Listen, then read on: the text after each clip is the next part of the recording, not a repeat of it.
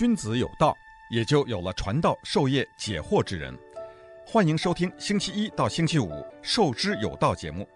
听王寿之教授为你解读天下事。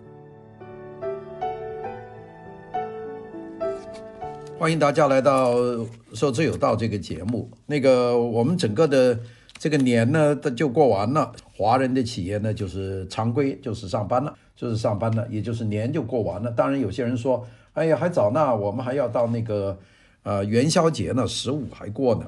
呃，我们这个年过完以后啊，我一直在想给大家是做一个节目。这个节目呢是讲讲美国的，但是呢又很怕卷在美国现在的。这些八卦呀和这些政治的纷争里面，那么其实有美国很多现在的事情呢，出在呢是一个本质上的一个问题，呃，讲也讲不清楚，所以呢，现在有些人很粗线条的讲说啊，Donald Trump 上台呢就是要把美国扭转过来，或者是 Joe Biden 上来呢就是要使美国回到原来的次序。这些讲法呢，事实上都是讲的比较实用性啊，也就是针对一些很具体的政策。当然，我们说讲政治也离不开政策，但是要把美国的问题讲得很清楚呢，这真不容易。我呢也思考了很长的时间，因为每天给大家讲很多的节目啊，这个学零点将录啊，讲这个娱乐啊，讲香港电影啊。讲很多事情，其实这些讲的内容呢，都基本上是很消耗时间的。就是每天呢，你就是要讲一个钟头，那么这些节目呢，林林总总的往下去，那么自己倒过来再看一看，那里面有价值的东西、值得保存的东西不多的啊。我们讲过学林点将录啊，我们讲到了这个罗振玉啊，讲到了王国维啊，讲到了啊胡适啊，讲到鲁迅啊，讲到一些人，这些人的。我想这个讲的资料呢，还可以保存下来听。那大部分的节目内容呢，就是雨过云烟，那讲完了就过去了。所以呢，我呢也一直在想讲，给大家讲一个题目。这个题目呢是能够留下来，大家听了以后啊、是可以有意义的，并且有作用的。呃，也不是那么浅，也还不是一个很轻松的时段，也是大家希望。除了听听每天那些娱乐新闻呐、政治八卦以外，还是听到一些有用的东西啊。那个我当然我不知道有多少人在听我的这个讲话，不过我估计在呃两岸，在美国的纽约，在大洛杉矶地区，恐怕听的人也不少。那我想，呃，今年呢，二零二一年开始，我们不要太浪费时间，还是讲些既好听又有用的东西。那么其中有一个题目，我想讲到的呢。就是想这个关于美国的中产阶级的这个分裂的情况，那这个题目看起来好像很大，但是又好像很小。说它大呢，讲中产阶级，讲 middle class，美国是个 middle class 的国家，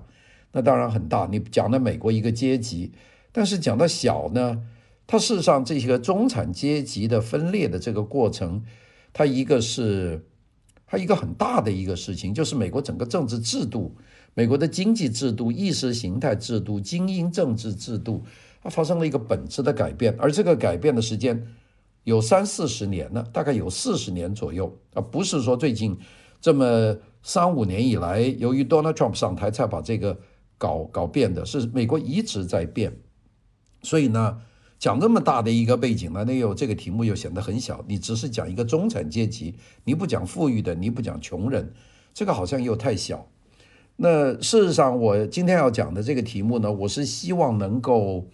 啊，两样都兼顾到，又能大又能小啊，并且用这个题目呢，我们能够持续讲很长的时间，讲到美国的过去的这个四十年、五十年，它这个变化的方方面面啊，我我少说就是讲四十年，有些事情呢，我们要追溯到六十年代，那就是五十年的事情，那可是一个非常大的题目了。好的，那我们。呃，今天呢，就和大家先讲讲这个。那这个题目叫什么呢？你叫美国中产阶级的分裂，或者美国中产阶级的衰败，大概也可以这么讲。或者你讲大一点，叫做美国的衰败啊，也可以这样讲。呃，我想呢，叫美国的衰败呢，这个题目可能有些人觉得很刺激啊，但是有些人觉得，呃，你很很宣传。那么讲美国中产阶级的衰败呢？我想是比较好听一点啊。但是事实上，他讲的内容呢，都差不多。因为美国是个中产阶级的国家，如果中产阶级衰衰败的话呢，那就也就说明美国的衰败。那今天我们就讲这个美国的衰败，讲这个题目。这个题目呢，我估计大概要讲，估计讲一百次，也就是有一百天以上的时间要讲这个题目。那个我保证大家这个题目呢一定不会沉闷，并且里面呢有很多的内容。呃，我也希望呢在这个过程里面我能够有些时候穿插一些其他的东西讲，这样呢能够把这个题目呢讲到又好听又有内容，但是也比较生动啊。好的。那个，我们先讲一讲，呃，我们对于这个美国的衰败这个题目的一个看法。呃，我首先要讲到一个历史学家汤因比啊，这个汤因比呢，是我读研究生的时候是必读的一个一他的书，他有本叫《历史研究》，呃，他的这本著作呢十二卷本啊，后来翻译成中文是这个呃三卷啊。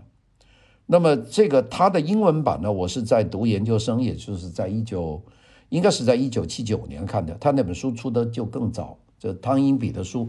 那么汤因比呢，他有一个他的那本书历史研究啊，他有一个很重要的一个说法，他就认为呢，世界上的文明啊有很多种，他他给列了二十多种文明啊。汤因比他列的这个文明里面，他列了两种文明，一种文明呢。就是这这个伟大的古代文明，大概列了十九种啊，这个伟大的文明，它另外呢又列了一些这个没有成功的文明，也就是衰败了的文明。就这个文明啊，呃，它它它开始有，但是呢，它没有成功，它就衰亡了。像这个我们说柬埔寨的吴哥古迹，那这就算是一个衰败的文明，他就把这个。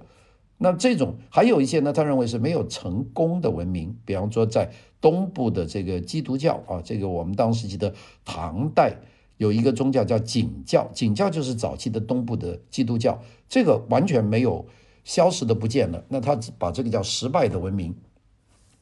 这个汤因比的重要的一点呢，他就是对文明呢，他做了很多的研究。他认为文明衰败有几个方面，有一种文明的衰败呢，就是由于。外国的侵略，这个文明就衰败了。他举例子说，这个南美印第安的这些文明，玛雅呀、阿兹台克啊，这些文明都是由于西班牙的殖民主义者到了中美洲、南美洲以后，这些文明就给它毁掉了。他这个例子呢，是举的一种，就是外部力量毁灭的文明，这包括埃及啊，埃及也是一种典型的。埃及呢，他的这个古代的王朝，就是他三个王朝，这个古王朝、中王朝、新王朝，它的加起来有三千年之长，也是世界上最长的文明时间。而它的衰败呢，是由于北部的民族啊，就是现在的叙利亚人、阿拉伯人来把它把它打垮了。那么这个呢，就是外部的力量毁灭的文明。但是呢，汤因比在他的历史研究的这本书里面呢，他研究了横跨这个六千多年的。地球上的二十一个文明，他认为呢，很多文明呢，事实上是他们面对挑战时候的内部反应所决定的。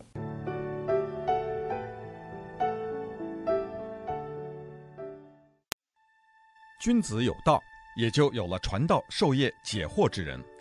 欢迎收听《授之有道》节目，听王寿之教授为你解读天下事。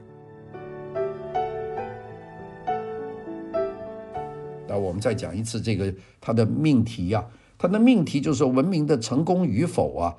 它主要是由于它对于外部挑战的这个内部的反应而导致的，也就包括外国人侵略。那比方说西班牙人到了这个中美洲、南美洲，如果中美洲、南美洲的这些印第安的文明，就包括这个阿兹台克、玛雅、印加这些文化，它有足够的技术力量的话。他能够组织有力的抵抗，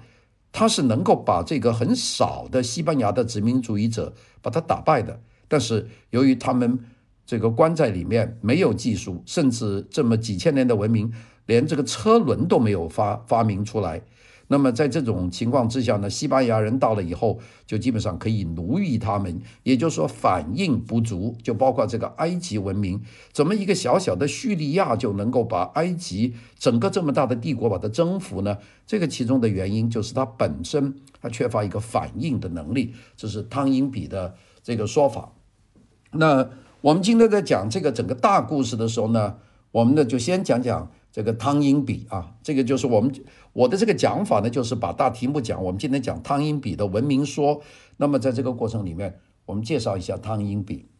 汤因比有两个，大家千万不要搞错了，因为汤因比，它这个汤因比啊，这个它的拼音的方法是 toy 啊，就是玩具 T O Y 后面加个 n，所以这个读成 toy。后面的 B 就是 b e e，就是蜜蜂的那个字，所以它的名字叫 Toynbee。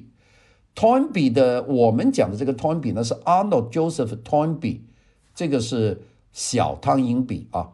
因为他的伯父叫做 Arnold Toynbee，所以呢，我们要是光讲 Arnold Toynbee 呢，很可能以为是他的伯父，因为他的伯父也是英国的一个历史学家。那么他是小的，所以现在我们讲的人其实都是讲这个人，讲这个 Arnold Toynbee。Toynbee 的很重要的一个影响呢，就是关于文明衰落的哲学起源，就是我们今天要讲到这个文明，这个为什么会衰落的，他主要是做这个工作。Toynbee 呢，他比较早了，Toynbee 的很多的著作，我真正看的就是 Toynbee 的一部著作，就是他的历史研究，那叫做。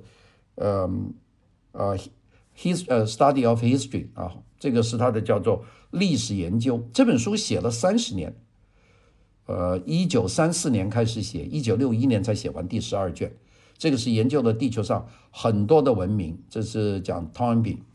汤因比的这本书呢，他发表的里面，他有好多很重要的这个观念。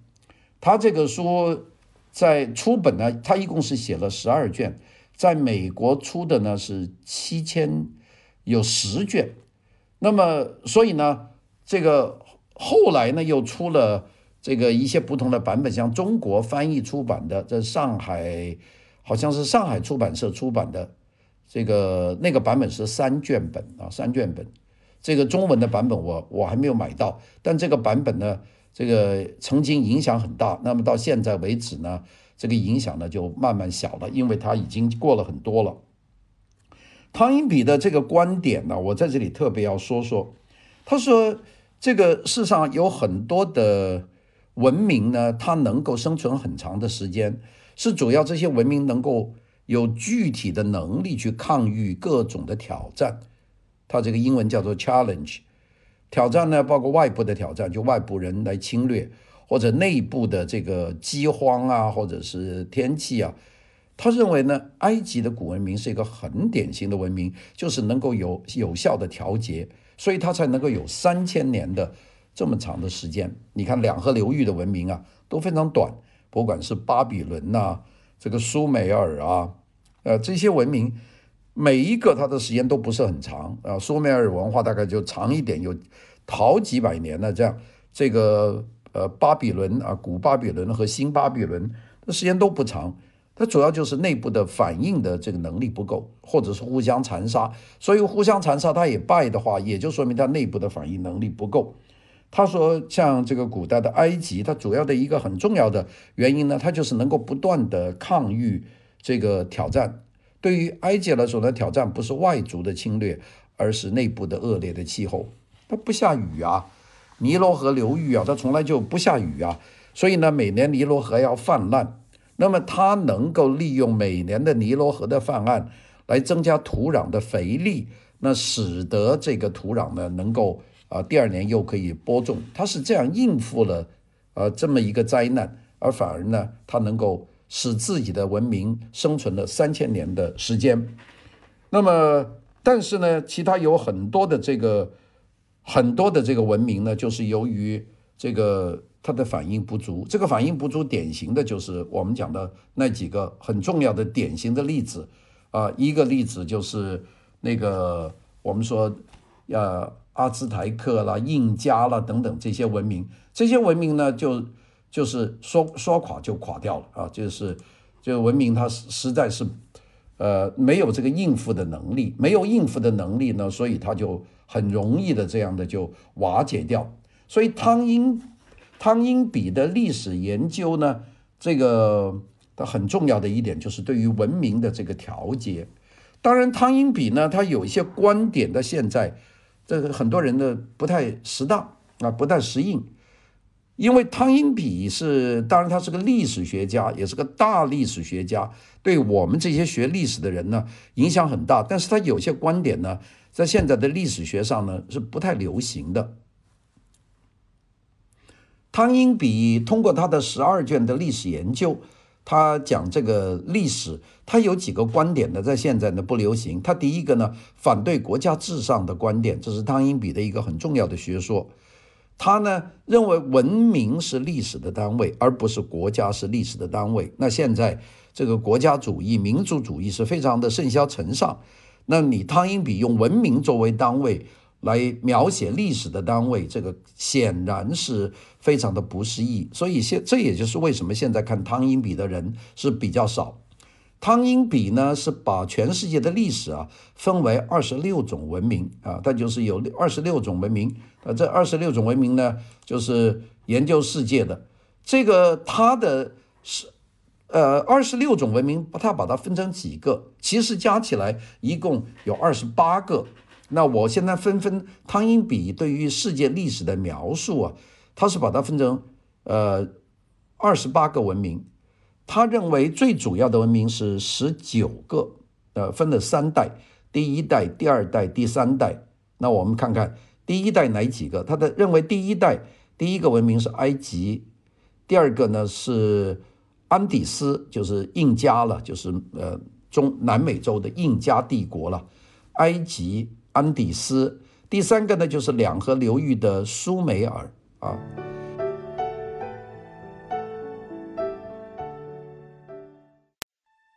君子有道，也就有了传道授业解惑之人。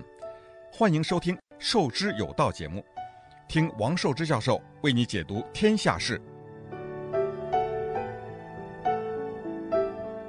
那么第四个呢，就是希腊文明的前前一段，就是个米诺斯，然后呢就是中美洲的玛雅，这是有两个，然后呢就是墨西哥的阿兹台克，还有尤卡坦。这个你看拉丁美洲的这个，它占了三个啊，就是第一代埃及、印加。苏美尔、希腊的米诺斯、玛雅、印度、墨西哥，也就是阿兹台克和尤卡坦，这是第一个。第二代的文明，他认为是希腊、中国、赫梯、巴比伦，也是两河流域的巴比伦，这是第二代啊。第二代的这个有四个，就是希腊、中国、赫梯和巴比伦。第三代呢，就是西方，就是整个。欧洲的西方国家，另外呢就是俄罗斯的东正教地区的俄罗斯，远东就是日本和韩国，中国它放在第二代，日本、韩国放在第三代，还有呢这个拜占庭啊，这也是东正教的，然后就是波斯、就伊朗、阿拉伯就伊斯兰教了，还有印度教，这个跟第一度的印度不一样，第一度印度是这个信德河流域，第二度印度是恒河流域，印度教。这样呢，他就讲了这么多，就一共是十九个。另外呢，他认为有四个流产的文明，就这四个文明没有成功。一个是远西部的基督教没有成功，就是爱尔兰，就是最西部的；一个是远东的基督教，就是景教，到唐代的这个基督教是没有成功的。还有流产的斯堪的纳维亚的这个文明，就是维京人呐，这个海盗嘛。还有流产的叙利亚。叙利亚呢，不是指现在的阿拉伯叙利亚人，是原来的这个我们叫腓尼基人。腓尼基人这个种族没有，但腓尼基人是创造了字母啊，创造了航海，创造了贸易啊。这五个，呃，也就是说，流产的呃爱尔兰的远西基督教，流产的远东基督教就是景教，流产的斯堪的纳维亚就是。维京流产的叙利亚叫腓尼基，这五个他称为被遏制的文明，就被遏制没有发展。另外呢，还有几个，呃，有几个呢，这个呃没根本没有发展起来的，它叫波利尼西亚、爱斯基摩、中亚的游牧民族奥斯曼帝国，还有斯巴达，这个是希腊那个时候的斯巴达，它不是跟雅典对立的吗？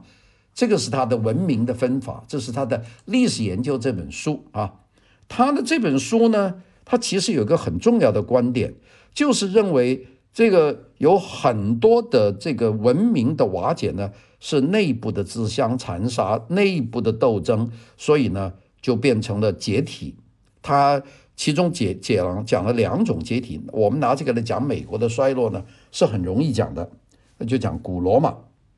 古罗马呀，他认为有两种解体，一种呢叫社会解体。就是罗马当时的结构，社会解体。我们知道罗马本身就分成了东罗马、西罗马，那就等于罗马就分出了一半，就跑到君士坦丁堡去了。那就是东罗马这个社会已经解体，而罗马内部的社会也解体。这个因为罗马太大，包含的疆土太多，内部呢就分裂。第二个呢就灵魂分裂，这是汤因比说的。灵魂分裂就是他的信仰就分裂了。那这个呢就造成了罗马的两样的这个。消失就是社会解体和灵魂分裂，那么内部有各种各样的分歧，所以从核心使得罗马呢这统一呢就瓦解了。这是汤因比讲的，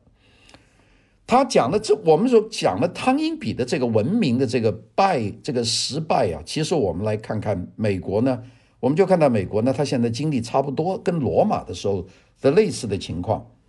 从二十世纪以来，美国呢是遇到外部的这个挑战，这个外部的挑战相当大，外部的挑战有可能把美国呢打败的啊。第一个就是法西斯在欧洲的这个崛起。那第一次世世界大战对美国没有构成威胁，但第二次世界大战对美国就构成了威胁，因为法西斯在欧洲的扩张是最终要把整个西方的文化把它摧毁啊，这就是纳粹。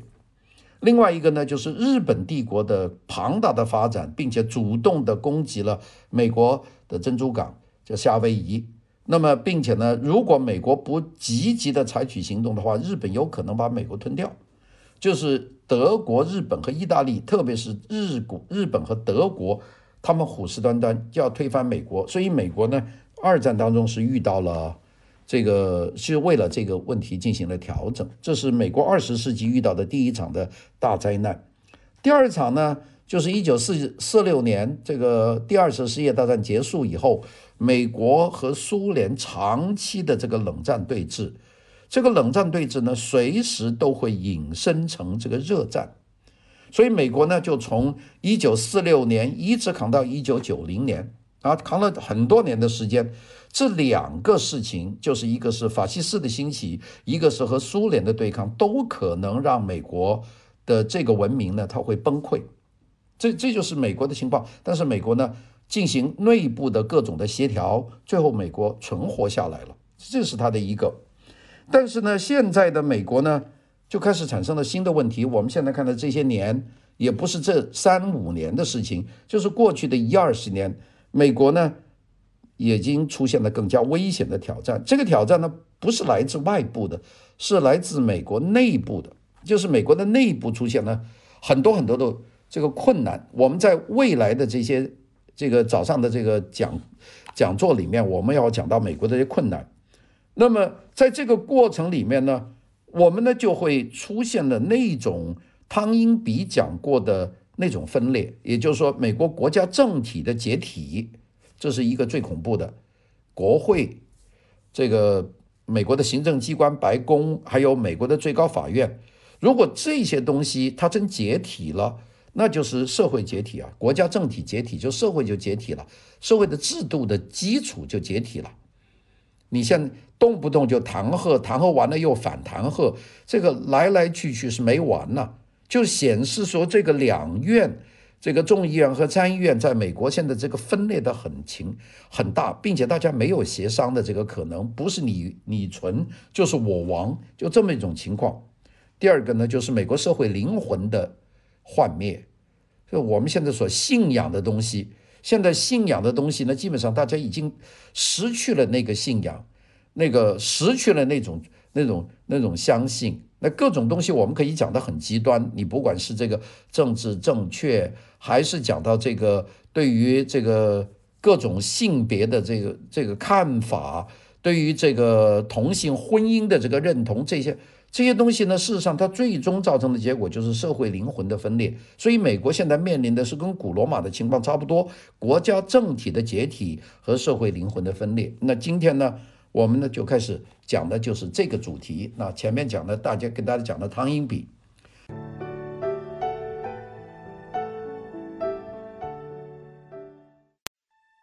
君子有道，也就有了传道授业解惑之人。欢迎收听《授之有道》节目，听王寿之教授为你解读天下事。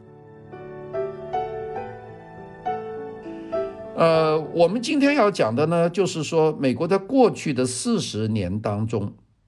你就从一九七十年代开始吧，算到我们今年二零二一年，美国呢已经变成两个美国。大家现在很清楚，呃，从这次二零二零年的大选来看，美国是基本上是两个美国，这个两个总统候选人，一人占七千万人，就不就分成两个美国吗？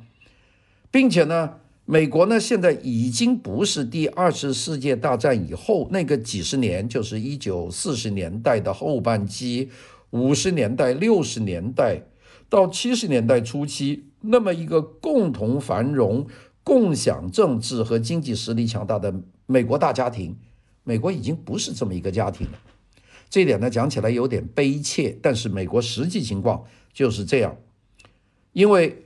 今天没有任何一个美国人的共同敌人能够把美国团结成一个和谐的国家。那原来大家都是有共同敌人呐，面对希特勒，面对法西斯，面对日寇，美国人必须团结起来。所以当时是。万众一心，同仇敌忾，去打败法西斯，这是美国当时有共同的敌人呢。你就说一九五十年代、六十年代，美国和苏联之间的抗争，美国人也是全国上下同心同德去和苏联进行竞赛。那个冷战也好，科技也好，美国是全国举全国之力，最后把人送到月球表面。这个是全大家都是勒着皮带过日子啊，大家很愿意啊，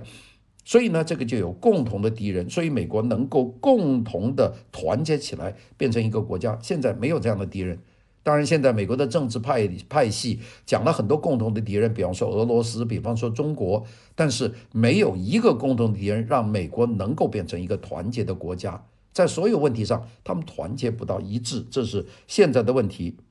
第二个呢？美国现在没有任何一个事业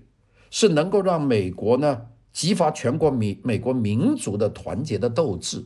那美国有些什么事业，美国人曾经为之奋斗呢？那我们讲这个十九、十八、十九世纪的这个西部拓荒的这个策略，我们美国有一个非常重要的一个学者叫 Taylor，叫泰勒，他就讲过美国的边疆精神叫 Frontier Spirit。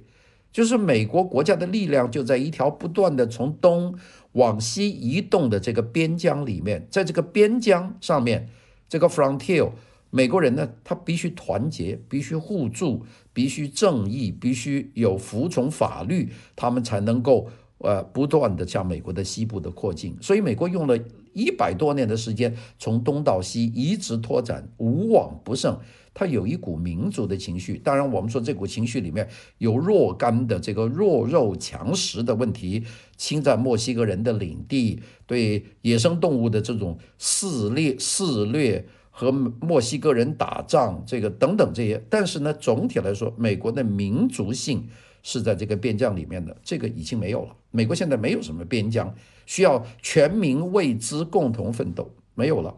第二个，我们就美国的宇航。开发，一九六零年啊，这个肯尼迪上台，肯尼迪说，我们希望在本世纪末，我们能够把美国人送到月球的表面。这肯尼迪呢被刺杀了，但是到一九六九年，美国就成功的把宇航员送到月球的表面。那个。这个九年里面，全美国几百个科学研究机构，美国的所有的大学都投入了这个研究，美国人民也是节衣缩食，有巨大的这个宇航的热情，把国家达到了一个高峰。那么，请问，美国现在还有一个什么样的兴奋国家的事业，让美国人是愿意这样去做呢？没有了。所以我们现在讲两个，没有共同的敌人，让整个国家能够为之团结；没有哪个共同的事业能够激发全体民族的团结的精神。这是现在美国的真正的问题之所在。现在这个美国国家是个严重分裂的国家，因为权力、因为金钱、因为意识形态而分裂。政治局势现在变得非常的多样化，并且很两极分化。这个政治领袖们根本没有办法解决那些最基本的问题，比方说医疗保险的问题、移民的问题、这个恐怖主义的问题。你现在就是说要这些来美国的人进行恐怖主义的调查，就这个问题都达不成一致。你说还有什么问题能达成一致？甚至是在墨西哥的边界做一条防范非法移民进入美国的墙，这一条事情都达不成协议，所以政治领导根本就无力。接连不断的斗争，就完全取代了对于共同目标的那种自觉。那么大家本来呢是有这个对美国共同的福祉，就是美国梦的这种追求，现在没有了，现在就是不停的斗争。这个，所以现在美国变成这样，这个情况呢不仅仅发生在美国的首都华盛顿 DC，这个状况是遍布了美国的整个国家。所以呢，一届一届的政府，他们都执行错误的路线。这个我们不是讲 Donald Trump 那个路线是错误，或者是 Joe Biden 的路线是错误。我们再往前讲，奥巴马时期，再往前克林顿时期，再往前吉米卡特时期，Ronald Reagan 时期，一直退回去，你退到七十年代，你发觉呢，他一次一次的战略都是错误的。那从这个越南战争开始，就是错得很离谱。打了一场不该打的战争，这个国家就深陷泥潭，国家分裂，一直在不停的错。这个这些错误呢，基本上是无可救药的自我毁灭。如果美国不能够重新团结起来，达成全面的共识，这个美国呢，这个前途呢，真是是衰退的。我们在今天的这个讲话的最后呢，我们讲讲这个美国的很重要的这个。政治领袖这个林肯啊，Abraham Lincoln，他当时讲过一句话，他说：“有一栋房子如果分裂成两半，这个是没有办法维系的。一个一栋分裂成两半的房子是无法维系的。现在美国呢，正正是这么一栋房子被分裂成两半，它没有办法维系。所以呢，我们今天给大家开的这个题，我们要讲这个事情呢，呃，大概就是要讲。”有关的这样的内容，这个内容呢，我们牵涉到很多的方面，大家所关心的大概所有的问题都可能在这里能够听到。呃，我在这里稍微稍稍微讲一讲，就是我们这个题目呢，不会太多讲到外交、美国对外关系的问题，主要是集中在美国的内部啊，因为我的信念里面是觉得美国不是由外部的敌人把它搞垮的，而是美国内部的分裂把它搞垮的。不光是美国，是所有的文明都有这样一个问题，所以呢，我们呢会比较多的在未来的这个一百次以上的这个演讲里面，和大家集中的讲美国的衰败。好的，今天呢我们就到这里，谢谢各位。